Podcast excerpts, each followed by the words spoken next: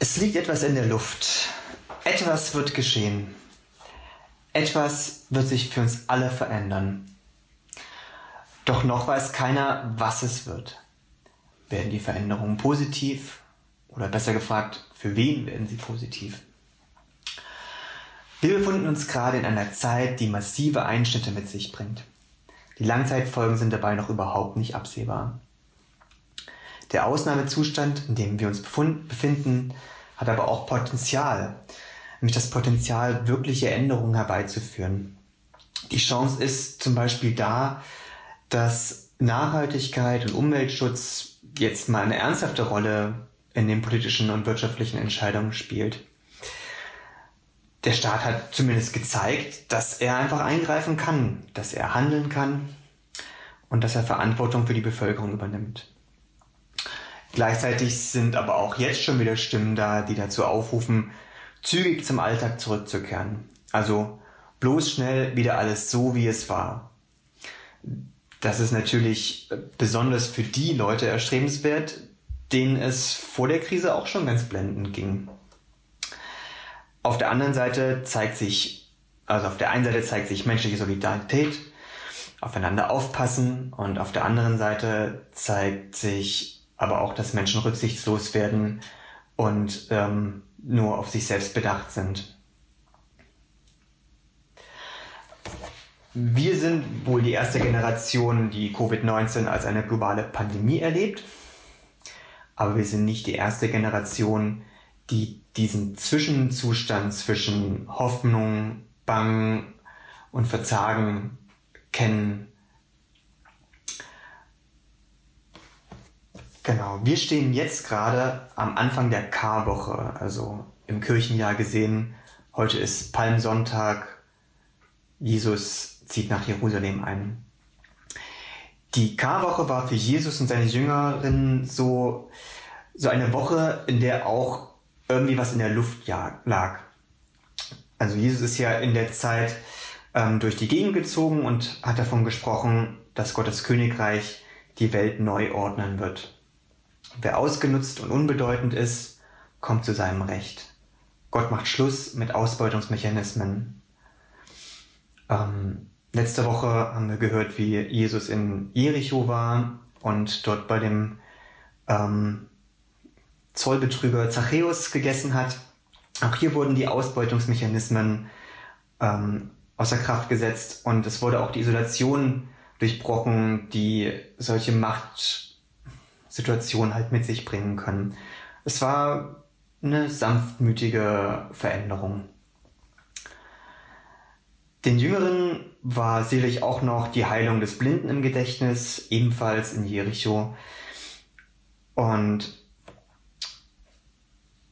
genau, Jesus hat den Menschen seinerzeit von dieser neuen Weltordnung erzählt und er hat extrem großen Anklang vor allen Dingen beim einfachen Volk gefunden, weil der armen Bevölkerung, die ähm, von Tag zu Tag versucht hat, ihren Lebensunterhalt zu verdienen.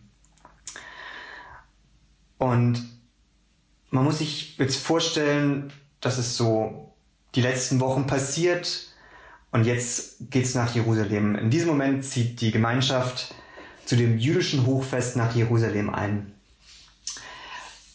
Man muss sich das vorstellen, es muss eine wahrhaft erhebende Stimmung in der Gruppe geherrscht haben. Also nicht nur, dass irgendwie so viele coole Sachen passiert sind und man hat das Gefühl, es, es bewegt sich was, es kann wirklich was passieren. Und jetzt, jetzt kommt wirklich eine Veränderung. Und dann kommt auch noch der Hochfeiertag, so wie Weihnachten vielleicht. Und ähm, ähm, dann das Ganze noch kombiniert mit einem großen äh, mit einem großen Fest, also Küchentag ist vielleicht nicht vergleichbar, aber irgendwie so, man kommt hin, es ist einfach ganz viel Euphorie da.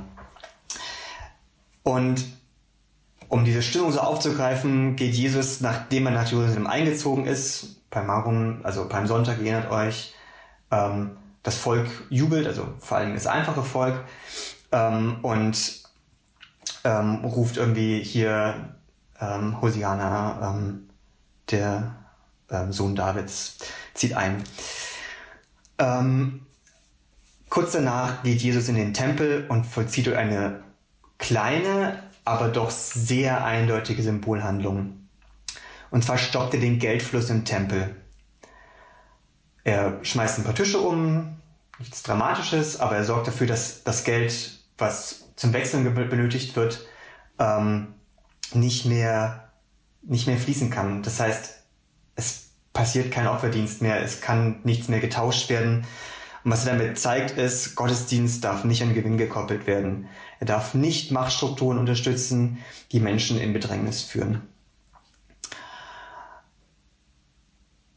Und mit dieser Handlung hat Jesus dieses Gefühl von, es liegt etwas in der Luft, nochmal so richtig wie so ein Katalysator zum, ähm, zum Explodieren gebracht. Man muss sich das vorstellen, also tausende Menschen sind in Jerusalem. Es liegt der Geruch von Umbruch in Luft. Vielleicht sogar Revolution von unten natürlich.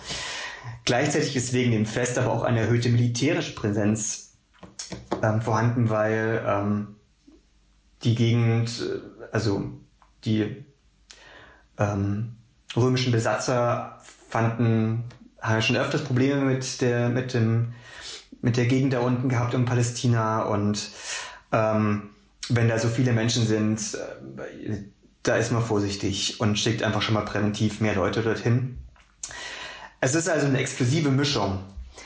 Ähm, und die Menschen, die in Machtpositionen sind, natürlich besorgt, weil, naja, wenn da jetzt irgendwie was passiert, irgendwie ähm, der kleine Wanderprediger, der irgendwie die ganzen ähm, am Schlucker irgendwie motiviert und nachher geht dann irgendwas los und äh, die Römer sagen, ja, das sieht aus nach, nach Aufstand und dann wird das niedergeschlagen. Das ähm, alles gefährlich und ähm, bloß nicht dieses, also jetzt bloß dieses Momentum stoppen.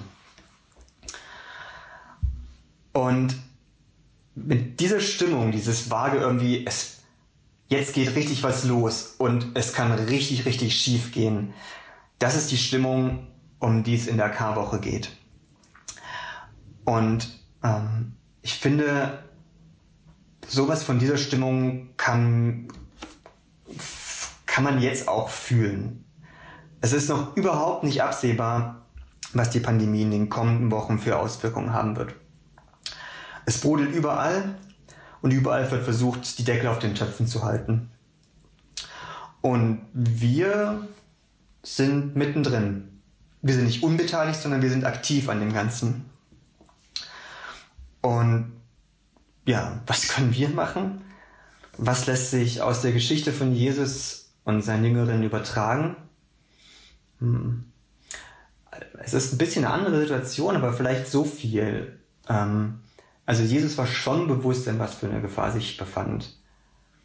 Ähm, aber er folgte seinen Überzeugungen. Er verschärfte seine Kritik gegen ähm, die Regeln, die dazu geführt haben, dass, dass Religion auch als eine Machtstruktur dastand ähm, und hat die Kritik gegen die Menschen in den Machtpositionen in dieser Woche sogar noch schärfer formuliert. Ähm, weil er daran geglaubt hat, dass eine bessere Welt möglich ist. Und wir wollen in den nächsten Wochen bis Pfingsten dieser Frage nachgehen. Ist eine neue, eine bessere Welt möglich?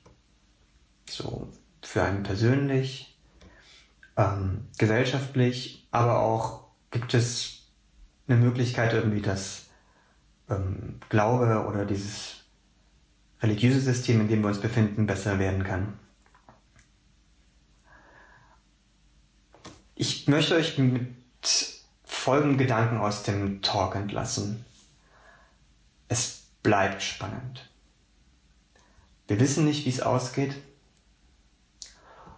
Und trotzdem lohnt es sich, auf etwas Gutes zu hoffen. Denn Hoffnung trägt uns, aber Hoffnung verändert uns auch. Das, was uns Hoffnung gibt, motiviert uns und diese Motivation führt dazu, dass wir anders handeln. Und dieses Handeln wird dann sichtbares Zeichen von Gottes neuer Welt.